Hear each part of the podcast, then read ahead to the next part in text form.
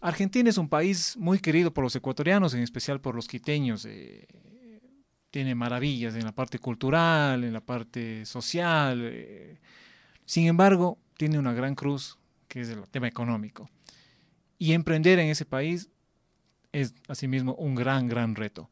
De esto vamos a conversar en el siguiente podcast. ¿Existe una receta para el éxito? Podríamos preguntárselo a ChatGPT, pero mejor te traemos a los maestros Jedi de los negocios y te contamos cómo lo hicieron en Interview de Forbes Ecuador. Hola con todos, estamos nuevamente aquí en el podcast de Forbes Ecuador y hoy nos acompaña un emprendedor ecuatoriano, nacido en Puerto Viejo, radicado en Quito y emprendiendo en Argentina hace ya algunos años. Estamos con Ferdinand Muñoz. Él es uno de los fundadores de Ovidio, una empresa de outsourcing en Buenos Aires, Ovidio. Bienvenido al estudio de, Forbes Ecuador, un gusto tenerte acá. Eh, sabemos que, bueno, eh, has hecho ya carrera emprendiendo, digamos, en Argentina. Cuéntanos un poquito, ¿qué es Ovidio? Bueno, primero te agradezco por, la oportunidad de estar acá, Pedro. Un gusto, un gusto poder compartir con ustedes. Y bueno, Ovidio es eh, una consultora de tecnología, como bien dijiste, enfocada en outsourcing. lo que hacemos nosotros y lo que nos caracteriza es que conocemos bien el mercado de tecnología. Si te digo, hay perfiles de desarrolladores Java, .NET, Python, eh, perfiles de QA, perfiles de infraestructura como DevOps. Parece un chino. Sí, suena chino, para mí es chino eso. En eso nos especializamos y por eso es que estamos en ese rubro de tecnología. Antes de conversar te preguntaba en, que nos digas en, lo más castellano posible, por decirlo así, outsourcing es tercerización. Exactamente. Tú contratas, conectas a empleados con empresas. Exactamente, empresas que probablemente tienen proyectos que sacar adelante y por ahí no necesariamente tienen que subir el headcount. Entonces son cinco o seis meses que un proyecto necesita más fuerza y ahí es donde aparecemos nosotros con las personas que tienen esa experiencia aportando al proyecto de la empresa. ¿Cuándo llegaste a Argentina y cómo empezó Video? Llego hace 12 años, fui a, estudiar psicología, del lado de recursos humanos fue por donde me fui y por eso entro acá. Como te decía, somos tres socios y en una de las oportunidades donde estaba trabajando en el, en el mundo de reclutamiento, me encontré con uno de ellos. Tuve la fortuna de encontrarme con Sebastián, eh, uno de mis socios.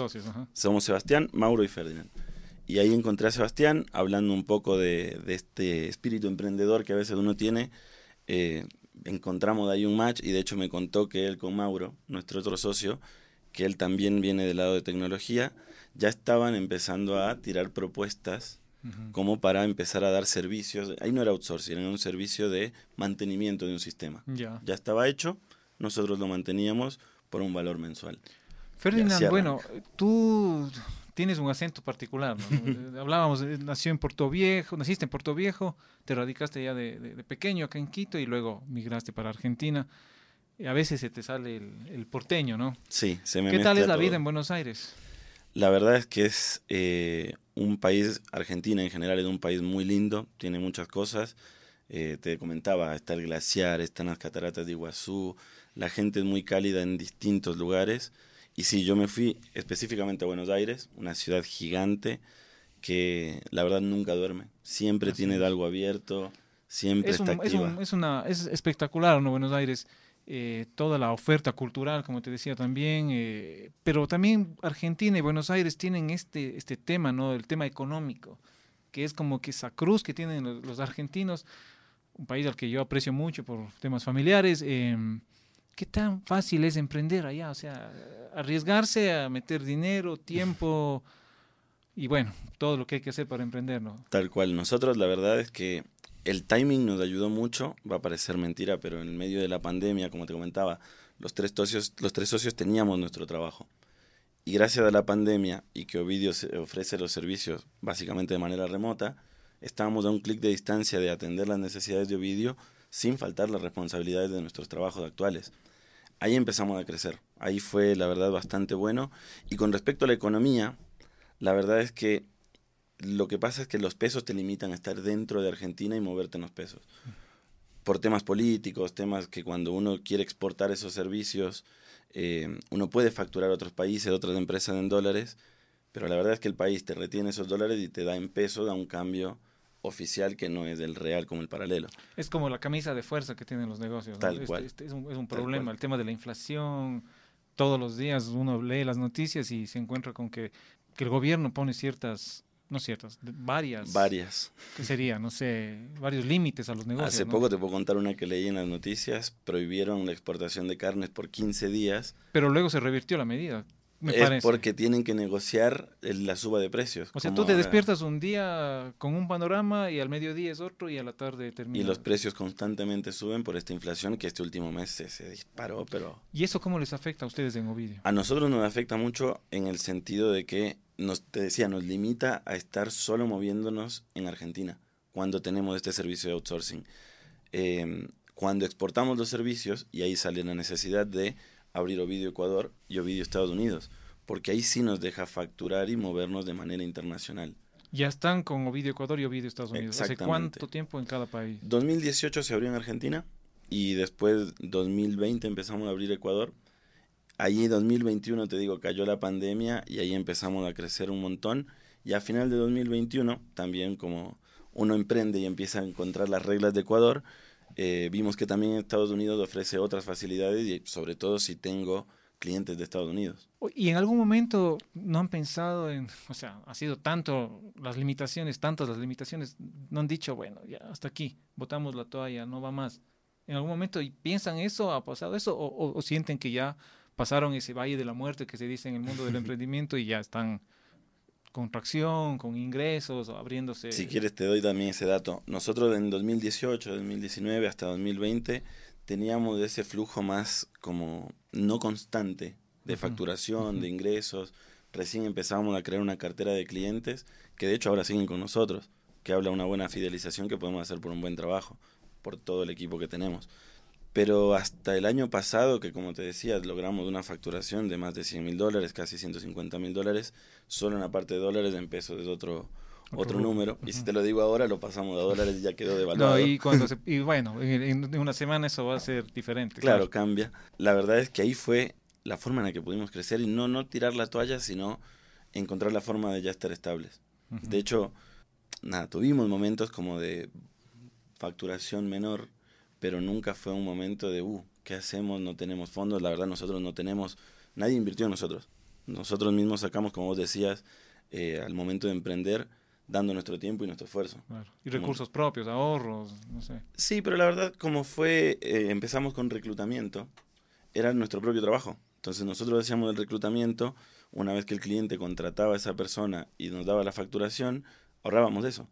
Entonces no teníamos que nosotros inyectar dinero, exacto. no necesitamos de infraestructura, es nuestra computadora, internet y el tiempo. Tú estos días acá en Ecuador estuviste trabajando. Tal cual, tal cual. Sí, la diferencia horaria me mata, 7 de la mañana es las 9 para allá, Claro. entonces yo ya estaba arriba, estaba acostumbrado a las 9 de allá, Claro. pero pasa, tenemos muchas personas que de hecho, como te decía, esta cultura de, de por objetivo y no por un horario, yo te decía al equipo, no le pedimos que de 9 a 18 estén conectados y, y que cumplan un horario, sino cumplan objetivos. Es el nuevo mundo laboral, ¿no? Que, que se disparó con la pandemia. Objetivos, no importa dónde estemos, dónde estén los emprendedores, dónde estén los clientes, Tal cumplir las metas y, y- y- Tal cual. y eso es todo. ¿no? Es tal cual, parece fácil, No. para muchas personas lo es, porque tienen esa, res- esa responsabilidad, esa disciplina.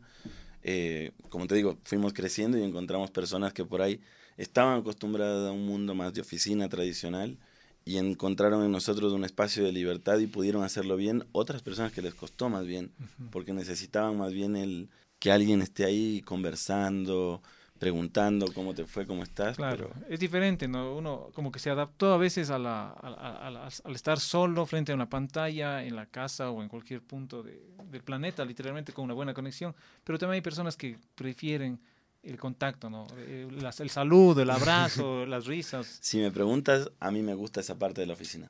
Y de hecho, las medidas que empezamos a tomar justamente el año pasado, que el equipo creció mucho, fue, nosotros hacemos evaluaciones anuales, pero también dividimos trimestres. Entonces, cada evaluación trimestral que se hace con cada persona del equipo, la hacemos presencial. Tu socio, tú eres psicólogo y tus socios, Uno es psicólogo y otro está por terminar el, eh, en sistemas. en sistema, sistemas. parte tecnológica. Tal cual, él es nuestra persona de sistemas. Él es el, el- el- el que maneja todos los, los juguetitos. Ferdinand, eh, Argentina está por elegir presidente en octubre, si no estoy Sí, mal. octubre empieza. ¿Cómo está el ambiente? Acabamos de pasar hace unos días la- las, Las primarias, eh, se perfila ahí un, un ganador, pero la gente, ¿Cómo, cómo estás reaccionando? ¿Qué, está, qué, qué te dicen tus socios, los, los, los clientes? La verdad es que estas primarias afectan mucho a nivel económico porque, bueno, el peso subió casi un 20% en una semana. Ujú. Y no, menos, dos días desde que asumió y creo que ahora está en 790, o sea, casi al 25-30% de lo que estaba antes del domingo. Es lo que conversábamos antes. El tema económico es central en Argentina, siempre lo ha sido, porque ellos tienen mucho desarrollo eh, a nivel conocimiento. De hecho, por eso los profesionales que los clientes en el exterior nos piden, nos dicen, preferimos de Argentina, porque tienen mucho conocimiento, tienen mucho expertise y gracias a la moneda, una persona con un salario, no sé, de 3 mil dólares, estamos hablando de profesionales de tecnología, Ujú. entonces un salario de altos, eh, en Argentina vive recontra bien. Y ese sería un perfil semi-senior. Entonces, cuando trabajamos con propuestas donde se busca un líder, un manager de salarios de más de 5 mil dólares, esa persona a nivel Argentina la disfruta bien, pero tiene que hacer las tramullas para poder justificar el ingreso sin que el Estado se le lleve la mitad. Ese es el tema central y ahora supuestamente mi ley es lo que viene a cambiar eso. Pero ¿cómo va a quedar? Si es que, si es que resulta presidente Milei, ¿va a favorecer o La verdad es ¿O que qué su tú? idea es dolarizar. Dolarizar? Es lo que Ese es el, eje central en economía. Por ese lado, la verdad es que no creo que nos afecte en el sentido de que suba o baja la demanda dentro de Argentina. En el exterior va a seguir igual. Nosotros, por suerte, tenemos esas dos operaciones afuera y locales. Pero si se dolariza, probablemente puede que nos signifique más bien más fortaleza. Porque el, al estar Claro. en pesos, esa moneda no puedes competir con dólares. ¿Tú qué edad tenías cuando Ecuador se dolarizó? Fue en el Fue 2000, en el yo tenía 2000. 10, 11 años más o menos. Bueno, tienes memorias lejanas y tal vez no te no estabas tan Pero tengo, Tan tengo buenos recuerdos de ahí con mi familia, siempre estuve metido, siempre fui Claro. curioso. Pero bueno, es fue, fue un shock en principio ¿no? para el país. Y siempre se habla de que en Argentina lo ideal es trabajar en Argentina, vivir, pero ganando en ganando en dólares. dólares. ¿Qué, qué, qué tan fácil es eso? La verdad es que con esta ventaja del cambio es recontra fácil, es recontra fácil y te favorece, porque te decía, una persona que gana 5 mil dólares, Pero hay empresas que estén haciendo eso, digamos. No locales. tendrían que ser, exacto, multinacionales que operan allá. en realidad suelen ser extranjeras que no tienen la sociedad en Argentina. Ya. Porque si tienes la sociedad ahí, nos pasa mucho a nosotros. Tienes que ser contratado bajo los términos de la ley. Entonces, cuando nosotros hacemos una contratación para un cliente ex- extranjero, ahí sí la modalidad contractor, donde es un contrato de prestación de servicio, no es una relación directa o como si se acá estar en nómina, se puede, te permite. El tema es que, como te digo, esa persona no puede cobrar los dólares en un banco de Argentina. Tiene que cobrarlo en un banco del exterior, O sea, tienen que depositarle en un banco. americano. Americano. Muchas personas usan Pioneer, eh, estos bancos digitales. ¿Qué es Pioneer? Un- una cuenta digital. Como, como PayPal o algo así. Como un PayPal, exactamente, pero es mucho más sólido porque tiene un respaldo de un banco más fuerte en Estados Unidos. Y esa persona que recibe ese, ese dinero en esta cuenta digital, ¿cómo lo, lo, lo gasta? tiene que hacer algunas vueltas que todo el mundo en Argentina está acostumbrado a hacerlo, pero no es del camino legal para poder recibir el dólar o un peso a un cambio más alto que el oficial. El oficial está en 380 Pero y el blue está en casi 800. Porque además hay dólar para cada ocasión en Argentina. Yo escuchaba el, dólar Coldplay, el dólar Taylor Swift, el dólar, Dólar Qatar. Qatar, O sea, sacaron esto es- todos. hay que tener una cabeza súper bien Hay que prendida, ¿no? saber de números y manejarse ahí, pero justamente cuando empiezas a ganar en dólares te lleva a eso. Y cuando Ujú. nosotros empezamos a abrir las operaciones de afuera, que ahí abrimos de Ecuador, tuvimos que cambiar el chip, tuvimos que cambiar la forma de ver eso y empezar a mover distinta la operación de lo que da afuera y lo que da Argentina. Bueno, es un, es un buen laboratorio para emprender, para hacer negocios también en Argentina. Sí. Ecua- a Ecuador también lo pintan así, ¿no? Muchas empresas multinacionales colocan a sus ejecutivos acá una temporada, se fajan, como se dice, y los mandan a mercados ya más, más estables, pero con las experiencias de acá. Eh, Ferdinand, eh, para ir terminando, ¿en dónde va a estar Ovidio ya en el 2030? Esperamos que con una nómina de outsourcing mucho más alta, el año pasado éramos 10 personas en outsourcing, o sea, eh, de manera tercerizada. Nuestro staff eh, actualmente son como somos, como 17, 18 personas. Lo que da casi un total entre 30 y 40. Actualmente nuestra idea es que para el 2030 de un montón, tirarte un Bueno, número, pero para el año que 2025. viene, por lo menos poder duplicar esa nómina de outsourcing y poder crecer también a nivel extranjero. Nuestra idea es eso, porque como te decía, más allá de la moneda, más allá del tema económico, más allá de todo lo que pasa, Sudamérica, no solo Argentina, Argentina es un, un, promotor principal también por la cantidad de gente y lo que te decía, el conocimiento que hay, pero Sudamérica tiene mucho que dar, sobre todo empresas americanas o europeas que están en el tope de la tecnología y que ellos son los que están implementando eso y nosotros tenemos personas muy capaces. Si se quedan en el mercado local solamente, llega lo que ya los americanos probaron, saben que funciona y llegan las versiones que mm. nosotros en Ecuador, en Argentina, las empresas locales trabajamos con una versión .NET, no sé, o Java 11, Java 12, Estados Unidos está probando Java 18.